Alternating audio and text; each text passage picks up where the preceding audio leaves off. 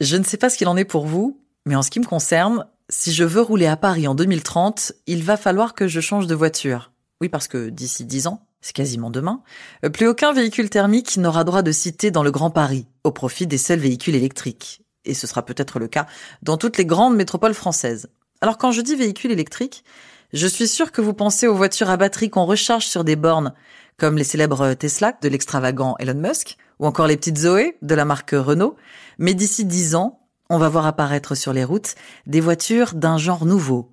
Elles rouleront avec un carburant un peu spécial, un carburant tellement prometteur que l'Allemagne a décidé d'investir 9 milliards d'euros dans cette filière et que la France le fait figurer en bonne place dans son plan de relance.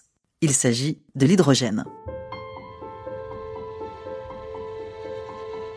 Alors pourquoi tous les regards se tournent aujourd'hui vers l'hydrogène? Quel est le potentiel de cette énergie Et est-ce un levier incontournable de la transition écologique C'est ce que nous allons voir dans cet épisode. Je suis Ambline Roche, bienvenue dans Avant demain, le podcast qui décrypte le futur, en sachant que c'est aujourd'hui que tout se joue.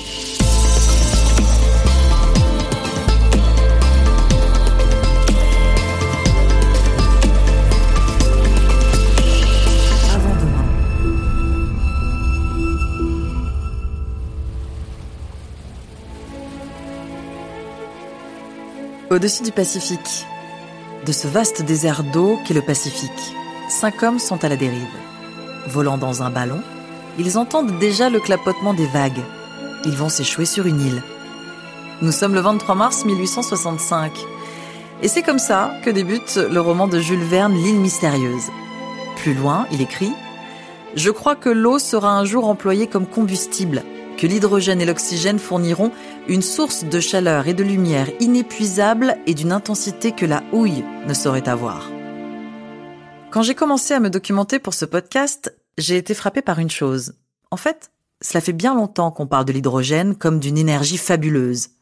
Il faut le rappeler, dans la mémoire collective, ce gaz est également associé à une catastrophe, c'est vrai. En 1937, l'incendie du Zeppelin Hindenburg, juste avant son atterrissage près de New York.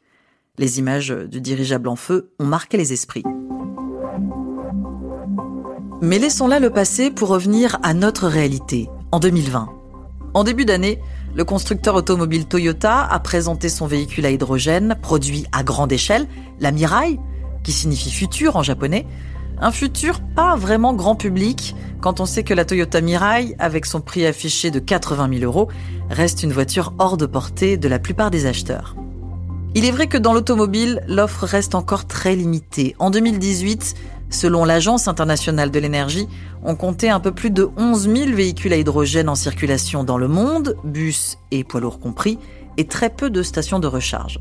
Cet hydrogène possède pourtant la vertu de libérer trois fois plus d'énergie que l'essence. Et d'après l'ADEME, l'Agence de la transition écologique, le bilan carbone d'une voiture à hydrogène sur l'ensemble de son cycle de vie est quatre fois moins important qu'une voiture diesel. Alors pourquoi tout le monde ne roule pas à l'hydrogène? Pour répondre à cette question, j'ai interrogé Christelle Rouillet, directrice générale Dynamics. Cette filiale de DF créée il y a un peu plus d'un an propose de produire et de fournir de l'hydrogène pour les industriels et le secteur du transport. Pour elle, pas de doute, cette énergie a tous les atouts pour devenir celle du futur. Aujourd'hui, on s'intéresse à l'hydrogène car l'hydrogène est clairement un vecteur de la transition énergétique écologique. Et on trouve l'hydrogène présent en grande quantité sur Terre et dans beaucoup de substances chimiques.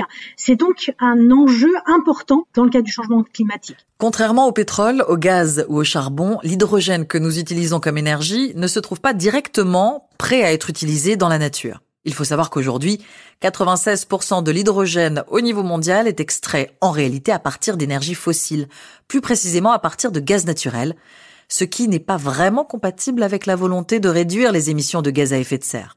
Pour un kilo d'hydrogène produit à partir de gaz naturel, on relâche 10 kg de CO2. Sans compter que, au départ, l'extraction du gaz naturel elle-même génère beaucoup de méthane, un gaz très néfaste pour la couche d'ozone. Mais il y a une autre façon de produire de l'hydrogène, en s'affranchissant des ressources fossiles, avec un procédé plus vert. Aujourd'hui, et ce n'est pas nouveau, mais elle devient de plus en plus euh, compétitive, c'est la technique, la technologie de l'électrolyse. Donc l'électrolyse, c'est relativement simple. Hein. Vous avez un réservoir d'eau de deux électrodes séparées par une membrane, vous avez une anode, une cathode. Lorsque le courant passe dans l'eau, eh bien les molécules d'eau H2O se décomposent. Et sur l'anode, vous avez des bulles d'oxygène et sur la cathode, des bulles d'hydrogène. Donc vous avez une émission d'hydrogène et d'oxygène de manière totalement euh, décarbonée puisque vous n'avez aucune émission de CO2 dans ce processus-là. C'est à ce moment-là qu'un lointain souvenir de cours dans le labo de mon lycée me revient. Nous sommes en, en TP de physique-chimie. J'ai oublié le nom du prof, mais je me souviens très bien de la paillasse avec les tubes à essai et de la fameuse cuve à électrolyse reliée à un générateur de tension. Vous vous souvenez, vous aussi, le courant électrique dans l'eau casse la molécule d'eau H2O. On obtient d'un côté l'hydrogène, les deux H, et de l'autre l'oxygène, le O. Vous me suivez jusque-là? Le défi pour l'avenir est clair. Et c'est celui que s'est lancé Dynamics, produire de l'hydrogène vert grâce à l'électrolyse de l'eau, à condition que le processus d'électrolyse soit alimenté par une électricité qui, elle-même, décarbonée. Nous avons en France la chance d'avoir un mix énergétique extrêmement peu carboné, contrairement à d'autres pays européens. Vous euh, avez aujourd'hui grande partie de la production française qui est un mix de l'hydroélectricité, de l'éolien, du solaire et du nucléaire. Donc c'est très important d'avoir euh, en tête cette spécificité ou particularité française qui est un atout. Évidemment, moins de 50 grammes de CO2 par kilowattheure de réduction euh, par rapport au CO2 par rapport à la technologie actuelle de production qui est du vaporéformage de méthane qui lui est à 300 grammes de CO2 par kilowattheure. Remettons-nous au volant de notre voiture. On se rend à la station de recharge, on remplit le réservoir d'hydrogène en quelques minutes à peine, comme un plein d'essence finalement. Ce carburant alternatif, transformé en électricité grâce à une pile à combustible, va alimenter une batterie et on pourra prendre la route en silence. C'est plutôt simple. Alors de l'hydrogène sous notre capot demain, est-ce que c'est possible? Les spécialistes du secteur ne sont pas tous d'accord. Pour certains, l'hydrogène va bel et bien se déployer progressivement chez les particuliers. Pour d'autres, les véhicules à hydrogène seront difficilement compétitifs par rapport à leurs homologues munis de batteries classiques. Pour Christelle Rouillet Dynamics, l'hydrogène va plutôt permettre de dépasser les limites actuelles de la batterie. Un véhicule hydrogène, sa pertinence, c'est euh, quand vous avez besoin d'un degré d'autonomie important Autrement dit, euh, on estime aujourd'hui que dès lors où vous parcourez plus de 170 km par jour, l'hydrogène fait tout son sens. Ensuite, lorsque vous avez également besoin d'un temps de recharge réduit, c'est-à-dire que euh, lorsque vous avez une, euh, pile à combustible, euh, eh bien vous avez grosso modo le même temps de recharge que si vous faites le plein en essence aujourd'hui. Hein. Et puis vous avez aussi un, autre élément qui est important, qui est la place finalement que l'on peut octroyer, dirais-je, au sein du véhicule. Et ça, évidemment, pour pouvoir avoir l'énergie nécessaire pour type camion bus ben ordure, eh bien, vous avez nécessairement besoin d'optimiser la place.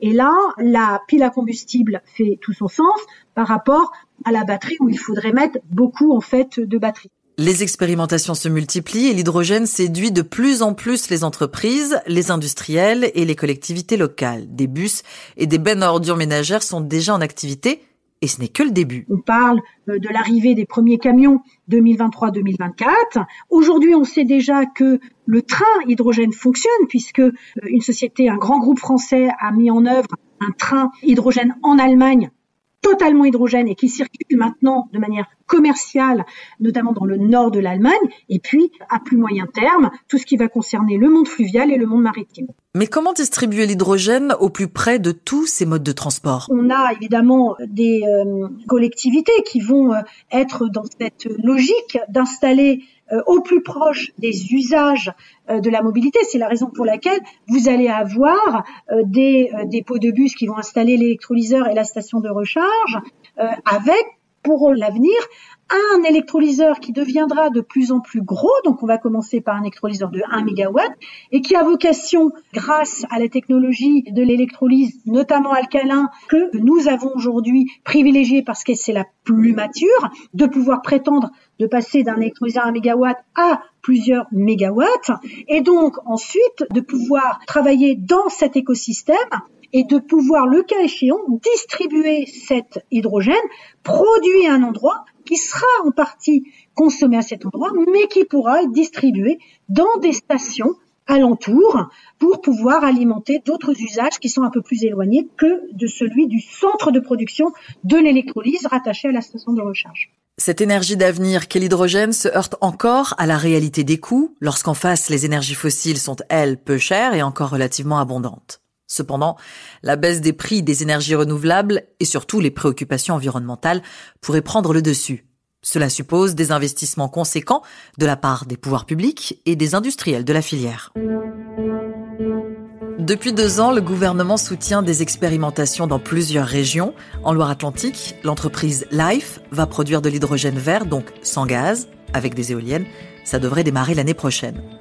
À Paris, la flotte de taxis hydrogène Hype, en partenariat avec Air Liquide, a franchi la barre des 100 véhicules.